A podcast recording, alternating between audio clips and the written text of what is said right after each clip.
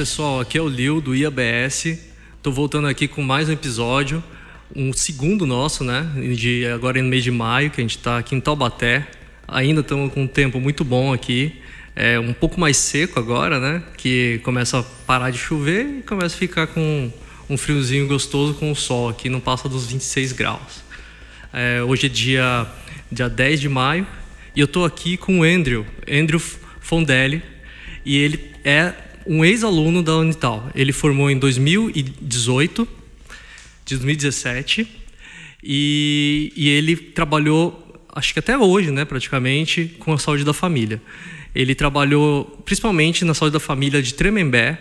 Eu trouxe aqui porque é muito relevante ter alguém da região que trabalhou um tempo considerável e depois de formar. Então ele tem uma mente mais aberta para ver essa estrutura, como é que funciona a saúde da família nessa região, que segue com certeza assim os melhores parâmetros do SUS. E, e o IABS é um projeto com, de alunos da Unital e também de fora da Unital. A gente está crescendo cada vez mais.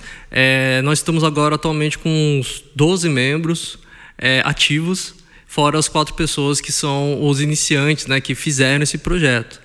E a gente está com um site, chama www.iabsbrasil.com, que de lá você consegue acessar o blog, o podcast e também é, saber um pouco sobre nós e qual é a nossa proposta aqui na região. O tema de hoje vai ser saúde da família e comunidade e o Andrew podia falar um pouquinho dele, né? É, como é, da onde que ele veio, onde que ele nasceu, se ele é daqui da região, tá? Pode, pode falar aí com a gente, Andrew. Ah, tudo bom, gente? Bom, primeiramente, óbvio, queria agradecer o fico muito feliz quando me fazem esse tipo de proposta, é algo que eu não consigo recusar. Né? Poxa, André, vamos lá falar um pouquinho sobre é, atenção básica, ou sobre o seu trabalho, sobre você. Gosto bastante. É, eu acredito que tudo que visa dar uma visão para as pessoas conseguirem refletir sobre algum ponto de vista na, na vida, né, no seu dia a dia, vai ajudar bastante. Bom, sobre mim, eu né, tenho 27 anos, sou formado pela Unital é, em Medicina no ano de 2017, trabalhei por três anos na atenção básica de saúde, né, no projeto de ESF em Tremembé, que é o, o, o ponto principal. E por motivos pessoais, é, deixei o, o, esse trabalho de lado e estou focando na minha formação acadêmica agora, certo? Sou de Taubaté, nascido aqui. É, eu vou fazer 28 anos, então nascido em 1993 aqui, quando tudo isso aqui era mato. Praticamente. Praticamente. Eu já estava aqui. então, nascido, criado e estudado aqui, eu sou um, um, nativo raiz mesmo.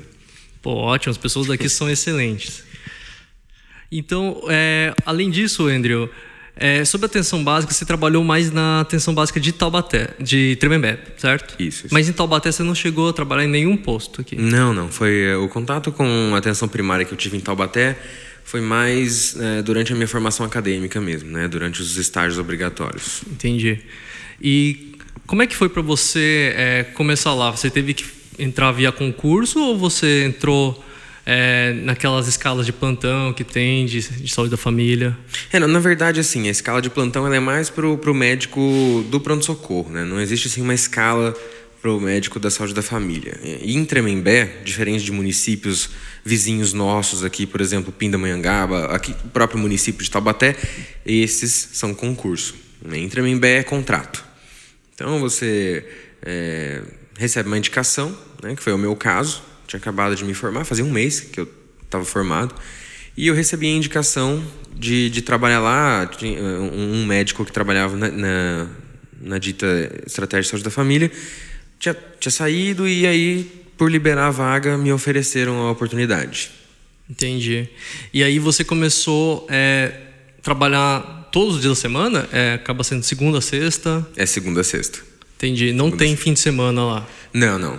Na verdade, a, a, ideia da estratégia de saúde da família não é ser algo assim de caráter emergencial, que precisa ser de domingo a domingo, né, 24 horas por dia. É de fato uma medicina ambulatorial. Entendi. Então é de segunda a sexta mesmo e fim de semana a gente está livre.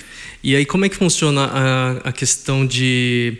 Só é você o médico do, do lugar, local ou tem mais colegas que trabalham com você?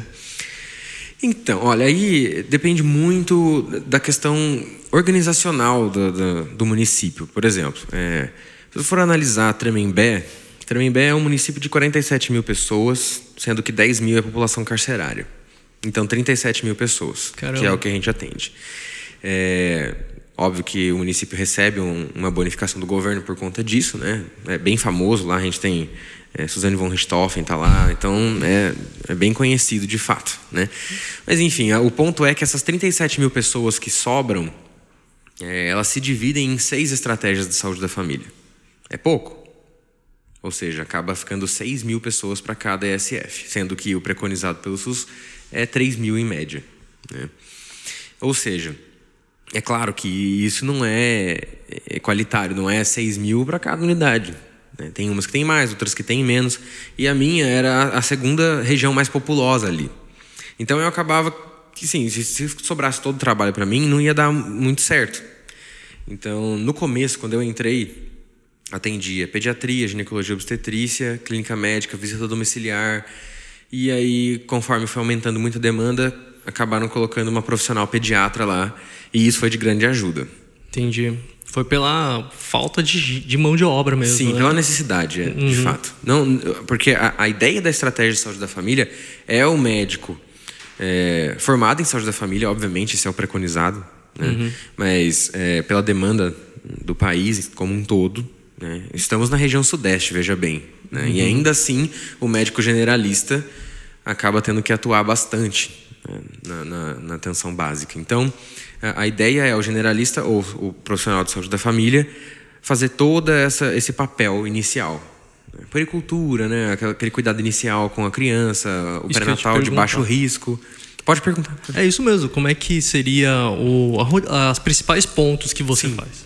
É, bom, a ideia da, da, estratégia de saúde da família é, de fato, o cuidado primário, né? a atenção básica. Justamente por isso tem esse nome, não é por acaso, claro. E a prevenção acaba sendo o, o, o foco, porque acaba ficando mais barato. Né? Tão, bom é, tão boa é a ideia que a, a, as redes privadas estão começando a investir muito na formação de médicos de saúde da família. Porque essa ideia de, vai, você está com algum problema intestinal no estômago, você marca um gastro. Isso gera um custo né, muito grande para o serviço de saúde. Né? E a ideia do serviço particular é o lucro, acaba sendo o lucro da instituição. Mas no SUS não. Né? No SUS a ideia é você fornecer um bom serviço. E é claro que você sempre vai conseguir fornecer um bom serviço se esse serviço tiver um, um menor custo. Então a, a, ideia da saúde da família é trabalhar com a prevenção. Então, por exemplo, é, o, o, o bebê que nasce com uma fibrose cística, ele vai precisar de uma atenção hospitalar. Na saúde da família, você acaba fazendo um diagnóstico ou outro quer seja o caso da fibrose cística ou não. Você faz o diagnóstico e direciona. Se a criança tem um curso de desenvolvimento normal, é a puericultura. Você acompanha o desenvolvimento neuropsicomotor da criança, você acompanha o desenvolvimento pondero-estatural da criança e assim vai seguindo. Orientações básicas para a família e para a comunidade. Né? É, alimentação saudável, é, estudo, é, acompanhamento psicológico. Pra, agora mudando, por exemplo, para a gestação. O pré-natal é, naturalmente, na maioria das vezes, ele, ele percorre sem nenhuma intercorrência. E é normal que isso seja acompanhado na, na atenção básica, não tem problema nenhum. Você acompanha o desenvolvimento da, da, do feto, acompanha a evolução da gestante, se ela está ganhando peso além do que deveria ou não. É, da mesma forma, a clínica médica. É, o, o, paciente que vai desenvolver uma hipertensão. É, a hipertensão é um dos fatores de risco, por exemplo, o infarto agudo do miocárdio. É uma condição que pode ser muito. É, pode gerar muita morbidade para o paciente. Né? Isso vai gerar um custo para o Estado, por exemplo, de reabilitação. É, o, o, custo operatório né, de uma hemodinâmica é absurdo, o paciente pode ter que ficar numa UTI, é, a manutenção de um paciente numa UTI é extremamente caro. E tudo isso poderia ser evitado se o paciente é, aderisse ao tratamento, né, a atenção básica de saúde fosse mais é, assim, disponível do que é hoje. Ou seja, é uma ideia muito boa. Entendi. É, são esses pontos mesmo, entendi. Que é a, a, saúde da mulher, a saúde da criança, a clínica né, da, dos adultos, pouco também de geriátrica, né? Geriátrica bastante, sim, com bastante certeza. Bastante geriátrica. Sim, temos muita população idosa. E depois se dá um problema maior, assim, mais complexo, você pede exames, vai para para terciário, né? Exatamente. Faz os exames, precisa fazer cirurgia, fica na fila da cirurgia no, no setor mais avançado, né? Sim. Esse seria o a, organograma de, de uma pessoa caminhando, né, pelo SUS. Sim, exatamente. E tá bom. E a questão da, de como você capta os seus pacientes, o médico ele, da família ele fica lá no posto, né? E tem uma vez por semana que ele tem que ele visita, né? O, as pessoas que não podem fazer a visita presencial, né, por alguma dificuldade Isso. de deambulação, né? É, e além disso, quem são as pessoas, assim, é, que a gente sabe quem que é, né? O ACS, né? Se você, você podia falar um pouco disso, Andrew? Se você tem, como é, qual é a sua relação, né, com essas, eu digo de se existe uma reunião estratégica, acho que deve ter, mas se você participou, se existe uma coisa mais ativa nisso, de, poxa, vamos como é que é o plano dessa semana? Você pode sim, falar um sim, pouquinho? Sim. Bom, o esquema é o esqueleto, né, da da parte organizacional de uma atenção de uma, uma estratégia de saúde da família, uma unidade, é uma reunião semanal. Né, vamos dizer assim que isso é preconizado. Mas acaba que cada unidade se organiza de um jeito. Né? Então, é, no meu caso, onde eu trabalhava, a gente acabava fazendo reuniões quinzenais, às vezes é, um pouco mais intercaladas, porém nós éramos uma equipe que conversávamos muito entre nós. Né? Isso eu acho muito importante. Eu, a gente acaba criando um vínculo. Né? Eu era amigo da enfermeira, das ACS, da recepcionista, então isso a, acaba ajudando o trabalho. Então, por exemplo, às vezes, é, porque é, é as ACS elas são responsáveis pelo contato direto e diário com o paciente. É, justamente por ter uma grande população para atender, o médico ele vê o paciente regularmente, mas esse regularmente não é o diariamente da, do agente comunitário de saúde. Então, o agente comunitário tem um contato, é, vamos colocar, mais íntimo com o paciente. Né? Tanto na questão de, às vezes, realizar vacina, entregar medicamento, é, por exemplo, para os insulino dependentes, tem sempre o kitzinho de, de, insulina, de insulina pronto para o paciente. Então, o contato do agente comunitário de saúde é muito mais direto. Então, no caso do paciente acamado, é, o agente comunitário vai até o paciente, descobre qual é a comorbidade, acaba passando o caso para o médico. Né? Ah, por exemplo, ó, oh, doutor, estou com um, paciente. Né? Claro que não é dessa forma como nós fazemos, mas é, vai, temos aqui o seu Túlio, de 72 anos, é um, um paciente que ele é acamado porque sofreu um acidente cinco anos atrás e acabou ficando paraplégico, etc. Então, o paciente tem uma dificuldade de mobilidade, seja ela qual for, o paciente se cadastra, né? Algum responsável pelo paciente chega na, na unidade, no postinho, né? O famoso postinho, e fala assim: Ó, tem um, um, um, familiar em casa que é assim, ele tem essa limitação e eu gostaria que eh, fosse feita a visita domiciliar. E aí, o paciente está registrado nisso, conforme a necessidade do paciente, a gente eh, agenda um, um cronograma de visitas para ele. Isso é muito, muito bom, né? Sim, sim. É, quantos por cento que é, você acha que é dos pacientes que estão nessa situação? Na, pelo menos para sua amostra, né? Olha, é, sim. Olha, a minha amostra acaba sendo um pouco enviesada porque era uma população muito grande. Então vai acabar sendo uma porcentagem menor. Eu não sei se isso representa de fato a realidade do país. Mas, meu, vamos colocar aí. Acaba sendo menos de 1%. Eu acredito que dá, dá para contar no dedo. Na, na região, a população era de aproximadamente 6 a 7 mil pessoas, né? contando assim, de, de, forma não, não científica. Umas tá? mil famílias, né? Isso, para mais. E acaba que tinha ali umas, uns 50 indivíduos acamados. Até talvez menos. É, é, acaba que esses pacientes, eles têm, por conta de suas comorbidades, né, eles acabam indo a óbito e acaba se renovando essa população. Às vezes diminui, às vezes não. Então isso é muito dinâmico né, com o tempo. Né? Infelizmente, por conta das comorbidades que, que levam o paciente a isso. Então, porque a gente tem bastante. Eu acho assim, a maior causa de paciente é, acamado que a gente tem lá é doença neurodegenerativa. Parkinson, Alzheimer. Acaba acontecendo bastante. Entendi. Que a gente mais via lá, por exemplo. E a enfermagem Eu estou fazendo um, você percebeu uma passada geral, né? Sim, sim, claro. O ACS seria a porta ali, não a porta, assim, seria os, os primeiros funcionários de saúde que pegam. Mas é a porta de entrada, É a porta sim. de entrada Sim, geral, né? Sim. Fora a secretária que tem ali na frente, ali, Sim. né? E daí a enfermagem, eles têm um auxílio enorme, né?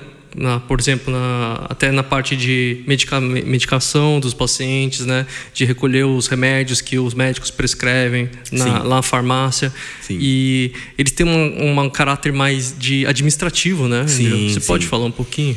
Sim.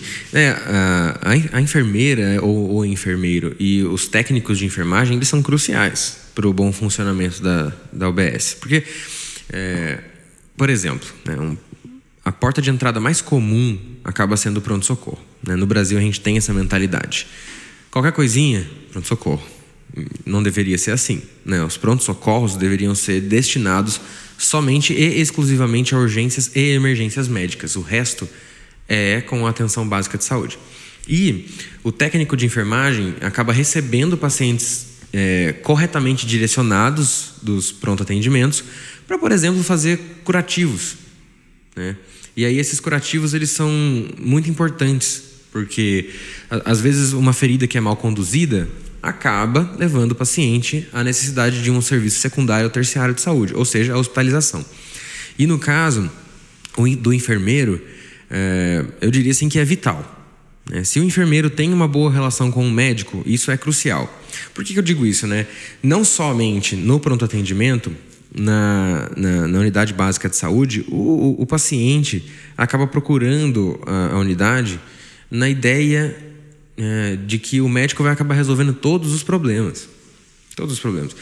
E assim, isso demonstra muito da carência que a nossa população passa por uma, de uma assistência psicológica, né, de uma assistência nutricional. Assim, falta informação, falta educação para a população.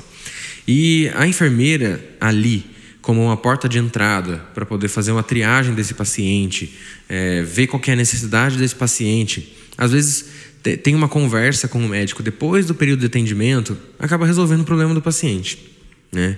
Sem uma necessidade de uma consulta imediata, alguma coisa do tipo.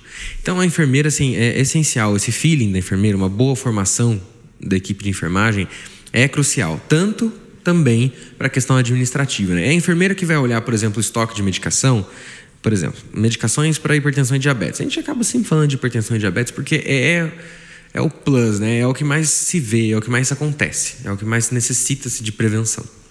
né? Então, por exemplo, vai a metformina ali do posto. Quantos pacientes usam metformina? Ah, vai, o número X, por exemplo.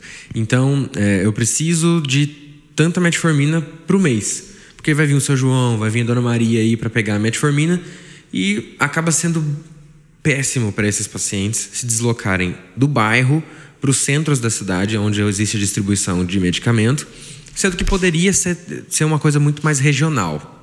Né? É, Então, o papel da enfermeira na administração de insumos, de medicamentos, de, de materiais para curativo, de papel para impressora, então, assim, é crucial. Não, não tem como uma unidade funcionar devidamente se você não tiver um- uma boa enfermeira administradora ali. Isso é importantíssimo. Entendi. E a gente falou da CS, da enfermagem. E tem mais algum outro profissional que você acha que também participa, assim, que é crucial?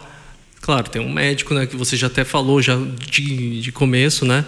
Mas assim que você acha que vai, visita de vez em quando, por exemplo, eu me lembro assim vagamente, né, da, da época do começo da faculdade que a gente passou por uma SF, acho que é lá perto do, do Shopping Via Vale, eu não esqueci qual que é o nome lá. Estoril? Estoril. Estoril. Exatamente.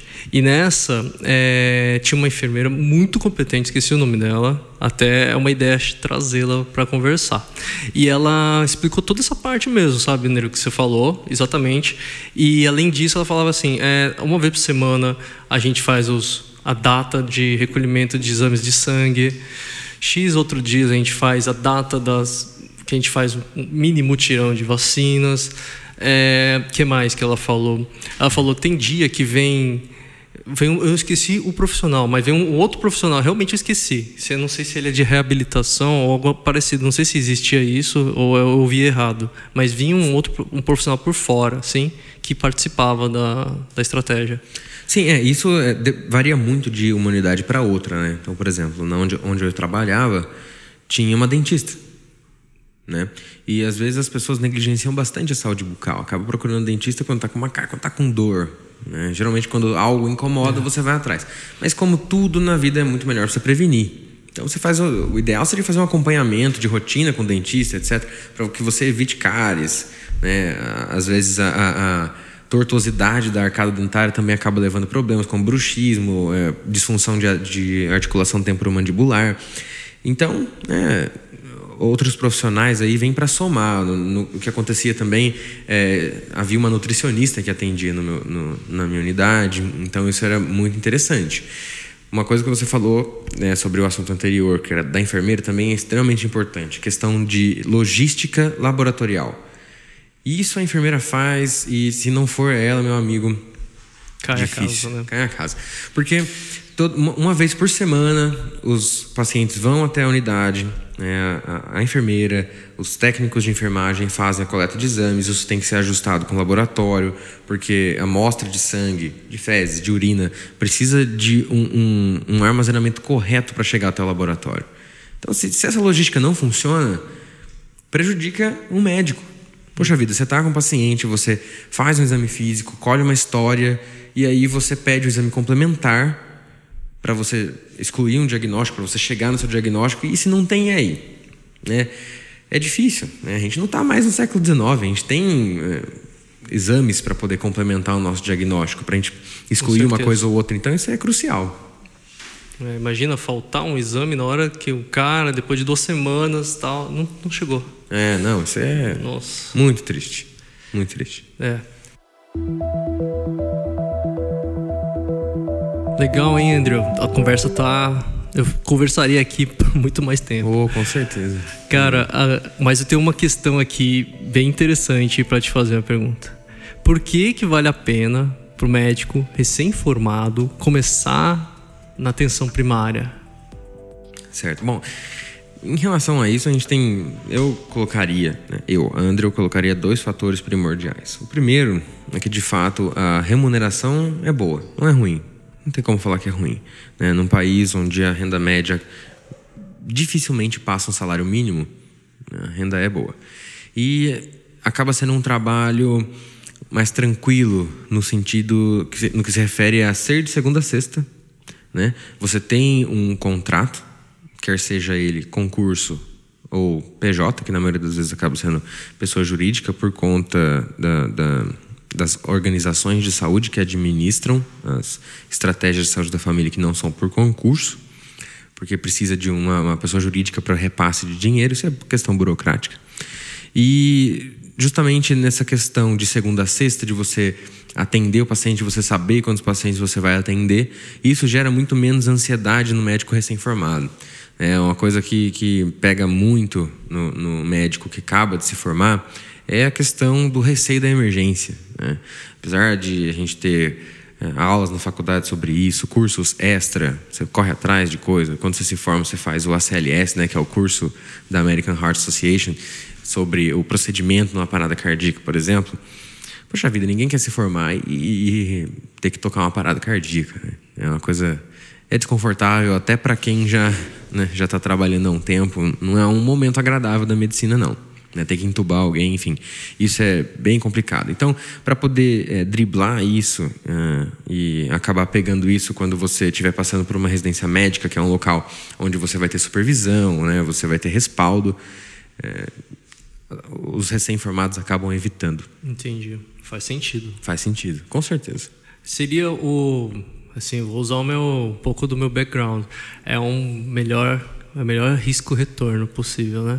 Você corre menos riscos, tá? Não que você esteja na área de conforto, porque mesmo que a gente tenha feito internato, a gente não tem tanto tempo, tanta vivência, né, de paciente é, paciente grave, grave e tal. E não faz sentido, senão numa residência, enfrentar isso aí. É, né? a residência é para isso, né? Com certeza. Mas assim, para começar numa saúde da família, assim, o risco menor, bom, Sim. bom pagamento. Sim. E você está agregando muito para você e para a comunidade. comunidade. Sim. Né, você é, aprimora a sua relação médico-paciente. Né? Você acaba pegando mão de tratamentos básicos né, para o dia a dia da medicina. Então, vale bastante a pena, sim. E aí vem a pergunta número dois: por que, que vale a pena continuar depois disso? Na verdade, não vale muito, sabia? Hum. Essa é a grande questão. Porque, infelizmente, né, batendo novamente nessa tecla, a ideia é excelente. Mas, é, justamente, eu acredito, né? Outra convicção minha. Justamente pelo fato de a gente ainda não ter conseguido virar a balança para o lado da atenção primária, muito recurso acaba sendo gasto desnecessariamente na atenção terciária e secundária para reabilitação de pacientes. Né? Se você consegue, no momento em que a gente conseguir reverter essa balança, e aí eu digo é, poucos pacientes hospitalizados, né? aí você consegue é, despender um recurso muito maior para atenção básica. E isso, consequentemente, é, é, se reflete na remuneração e na carga horária de trabalho do médico. Porque, poxa vida, hoje né, você é um médico formado, vamos dizer, acabou de se formar. Você tem várias opções. Você pode é, ir para a residência, você pode ir para a estratégia de saúde da família, você pode ir para as Forças Armadas.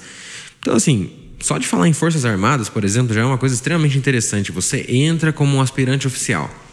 Né? Em quatro meses, se eu não me engano, você já é segundo tenente.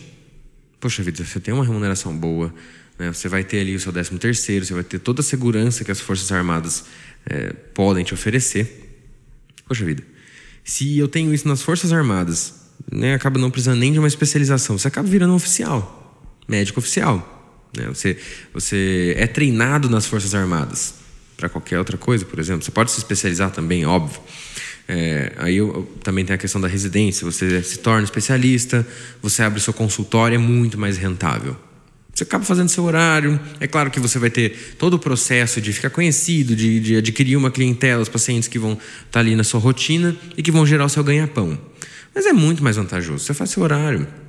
É, na saúde da família, você é, acaba sendo vantajoso para quem entra por concurso público. Beleza. Não é sempre que abre, não é sempre que tem vaga. E ainda assim, comparado a um consultório, é, falando em porcentagem ali, vai acabar sendo metade, talvez o terço do que você conseguiria gerar de renda no consultório. Né? Em relação ao, ao, ao, médico, perdão, que não entra por concurso, daí não vale a pena mesmo. Não vale a pena. Porque você, tem, você precisa abrir uma pessoa jurídica, uma, uma pessoa jurídica tem custos, tudo é muito burocrático nesse país, infelizmente, é. Uh, a questão de imposto, mas aí você já não vai ter direito ao seu décimo terceiro.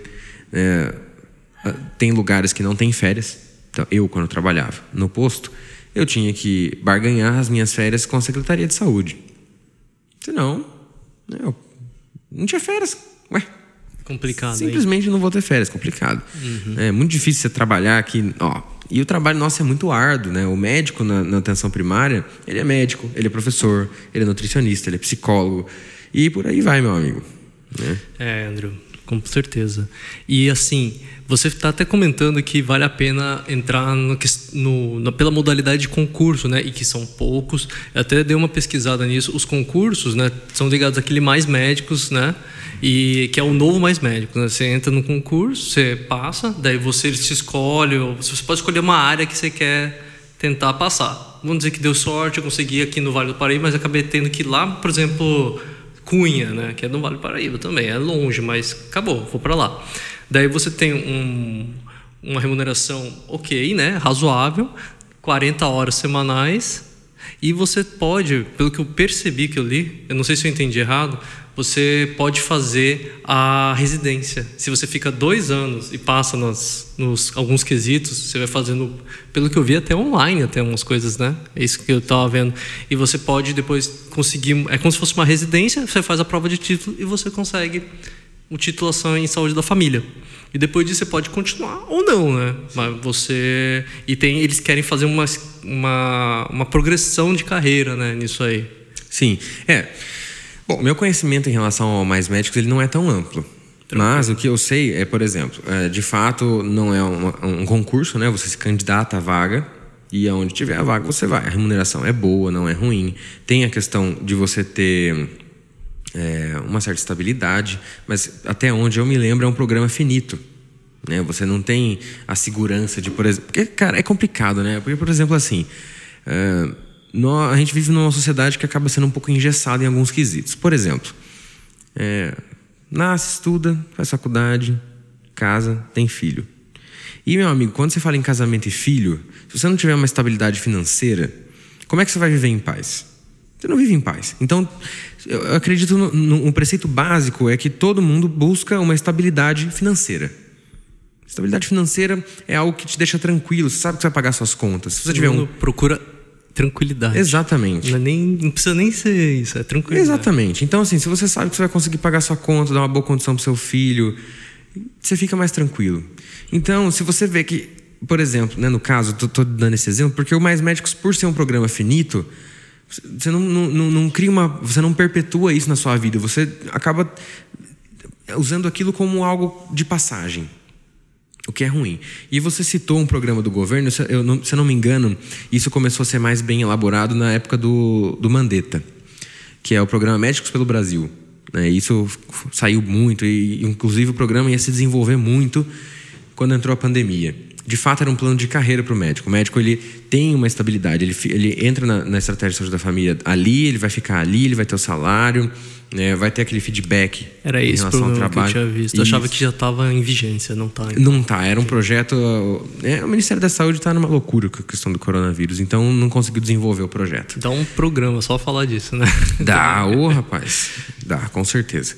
Mas é, a questão do, do Médicos pelo Brasil seria extremamente interessante. Eu, inclusive, cogitei entrar nesse médico pelo Brasil, porque era muito interessante. Eu também cara. Convidei. Era muito interessante. A remuneração era boa, você não era alguém que, que jogavam ali só para você cumprir meta, né? para você é, ir realizando atendimento e, ah, não, vai, vai lá, vai trabalhar, meu filho. Não, o, o governo ia oferecer, é, por mais que fosse EAD na maioria das vezes, uma formação acadêmica. Né? Você estava no programa, você ia ter essa formação, como você mesmo disse, e a partir disso você ia se especializando naquilo. Né? Você, você ia ter um crescimento profissional dentro ali. Né? E, obviamente, isso ia refletir em remuneração. Com certeza. Só para continuar aqui também, André, para você falar um pouco mais de você, entendeu? Quem que é o Andrew, né? É. pra gente saber. É... O pessoal quer saber quem é você, Andrew. Quem é, que, que você. Se você é uma pessoa que gosta de rock, você gosta de música clássica? Você é um cara que. Que esporte que você gosta? Bom, vamos, vamos começar a questão do esporte, né? Eu, assim, eu sou um perna de pau, né? Mas eu gosto bastante de jogar um rachão com os amigos, né? Um society, assim, correr, nossa, enfim, é uma alegria. Estamos impossibilitados. Gosto de ir para academia, né? Gosto de fazer a minha, minha musculação, né? Me sentir bem com o meu corpo, eu acho que é fundamental, né? É, saúde é um estado de espírito, certo? Então, é, alimentação ali, né? De vez em quando dá um, uns dá um, pulinhos. Uns pulinhos, é, exatamente. exatamente. Não, McDonald's, eu gosto de McDonald's, cara, é difícil. Tem que segurar ali. Nossa, segurar você não esperava, hein? É, rapaz, pois é, cara. Meu, McDonald's passa ali perto da Santa Terezinha já sente aquele cheiro de batata frita. Você fala, putz, cara, tem que segurar a onda. Em relação à música, eu não, não sei se isso é comum. Eu acho até um pouco peculiar, mas eu gosto de música clássica, o dito erudito, que é o termo é até mais correto. e gosto muito de música eletrônica. Pô, eu também. Muito, cara. Eu acho assim, Boa. uma comparação que a gente tem. É claro que a gente existe música erudita contemporânea, mas o que se faz hoje com a música eletrônica é assim, questão de você pegar uma música antiga, fazer um remix, é uma obra de arte para mim. Você viu que o Bruno tá até se remexendo ali, né? ah, não, mas é, eu acho que tudo é uma questão de, de um, um olhar. Se você começa a ter esse olhar pra música eletrônica é uma arte, cara. Com certeza. Por exemplo, você tá numa festa ali, o DJ, ele vai passando de uma música pra outra de uma forma assim que às vezes você nem vai percebendo. Porque ele saca. Vai gerando a uma progressão, exatamente. Ele As- troca as músicas. É, e também é, ele, ele cria uma conexão entre uma música e outra completamente diferentes. E de repente, quando você vê, já começa outra ideia. Isso é- acaba sendo uma ideia da música erudita, entendeu? Aham. Né, você, você tem forma de Tem uma composição. lógica no Tem uma negócio. lógica, com certeza. Todo mundo que gosta disso. Exatamente. São grandes paixões minhas. E, obviamente, a medicina é uma paixão. Nossa, mas sem dúvida. Como é que você. Como é que foi sua primeira semana, primeiro mês? Acabou, formou. E aí? Como é que foi pra você, assim, uma. A sua primeira experiência como um médico formado? Rapaz. Cara, na verdade, assim. Seu primeiro emprego, assim. Quando- é, eu acho interessante até falar antes do primeiro emprego, porque a gente se forma e fica uma lacuna ali. Você precisa do CRM, né? Você precisa do, do registro no conselho para você trabalhar. Fiquei um mês, cara, uma angústia. Numa angústia, porque assim, meu Deus, eu sou médico. Eu sou médico, eu vou trabalhar, eu vou atender as pessoas, eu vou ouvir queixas e eu vou ter que resolver o problema. Eu.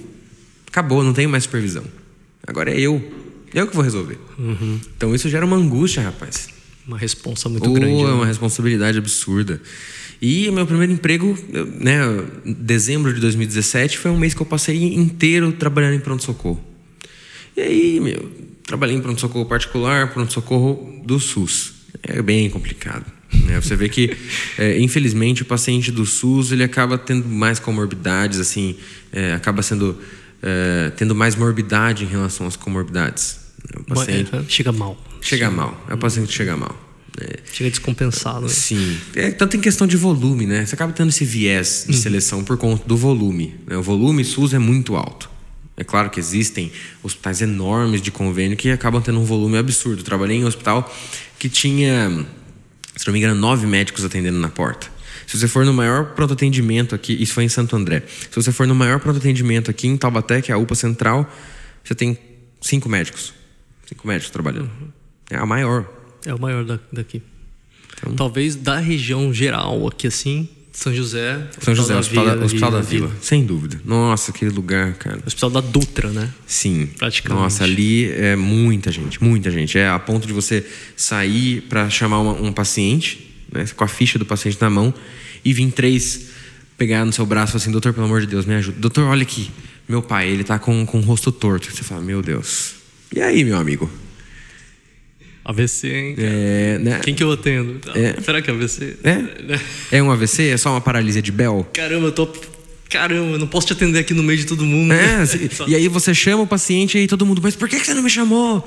Por que não eu? O que, que, que ele tem de diferente? Que situação. E você É tem que falar, espera um pouquinho. É difícil, cara. Entendi. Difícil. É, é, é, assim, é bem frustrante, infelizmente, essa parte da medicina. Entendi. Então, né? Agora vem aquele bate-bola, Andrew. Simbora. Uma estação. Estação de. É, Ah, clima. estação ah, climática, meu Deus. Inverno, obviamente, sem dúvida nenhuma. estação de trem, será? Estação, eu do quê? primeira de mangueira. Uma fruta. Não, eu, eu adoro o MASP, a estação do MASP em São Paulo é maravilhosa. Trianon. Exatamente. Meu Deus. Cara, uma fruta. Banana. Fácil, prático. Não precisa ficar descascando. Não tem... Enfim, é prático. Um passatempo. Prático. Hum, rapaz, videogame, velho. Um herói. Um herói. Homem-Aranha. Um, Spider-Man. um time. Seleção brasileira. Hum, Não sou fanático, assim. Campeonato brasileiro, eu acho uma porcaria. Eu também. Triste de ver o Campeonato Brasileiro. Meu Deus, é vergonhoso. Um- Com todo respeito aos profissionais. Com certeza. Mas, é. Uma mania. Uma mania. Eu falo sozinho, cara. Falo sozinho. Uma sorte. Meus amigos. É, eu adoro. Filmes. E de você? super-herói. É. Uhum. E você odeia. Ah, eu odeio coisas não práticas. Somos dois. Eu gosto de coisas práticas. Uma cidade. Hum, São Paulo é bom demais. Uma saudade. Pra passear. Uma saudade. Minha adolescência. Minha adolescência é uma época muito boa, a gente não sabe valorizar. E uma frase. O mundo é feito de homens e livros. Monteiro Lobato. Ele fala isso? Fala. Bacana. Tá registrado. Legal, hein? E agora você podia também ajudar a gente. É, o pessoal sempre deixa assim dicas, né? De, sei lá, um filme, um livro, é, até pode ser coisas fora do normal, sei lá, um lugar para você que você acha bacana, que as pessoas têm que ver, que vale a pena visitar, ou alguma coisa para estudar, para se aprofundar. Você tem alguma coisa? Olha, eu tenho. Poderia ter várias dicas aqui, tudo depende muito do, do objetivo. Mas eu acho assim: é... fazer coisas diferentes para entretenimento é muito importante. Mas não seria até o objetivo da fala agora. Eu acho que é alguma coisa para a pessoa se edificar. E eu valorizo muito né, a edificação da própria espiritualidade. Mesmo a pessoa que seja agnóstica ou ateu.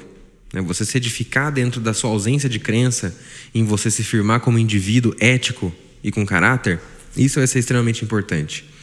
E em questão ainda de entretenimento, como a gente estava conversando aqui das nossas pausas, meu amigo, se você não ouviu um concerto de piano de Chopin, de Beethoven, não ouviu uma sinfonia de Schubert, de Beethoven, por exemplo, você não está vivendo, você está sobrevivendo, você está perdendo tempo. É sensacional. Você entender o contexto no qual foi escrita a obra, em como foi, a história. E aí eu recomendo um lugar para você visitar que é a Sala São Paulo. Porque na Sala São Paulo eles tocam a obra e no final você ainda tem o direito de uma conversa com o maestro e ele explica para você. É muito interessante. É algo assim. Isso, para mim, isso é uma edificação do meu espírito. Ó. Isso é ótimo. É ótimo. Eu concordo plenamente e tenho saudade da Sala São Paulo. Com Sou, certeza. Fui poucas vezes, é, mas assim, agora com Covid, né? Rapaz. É, vamos esperar acabar Triste essa fase. demais. Né? Se Deus quiser, vai passar rápido.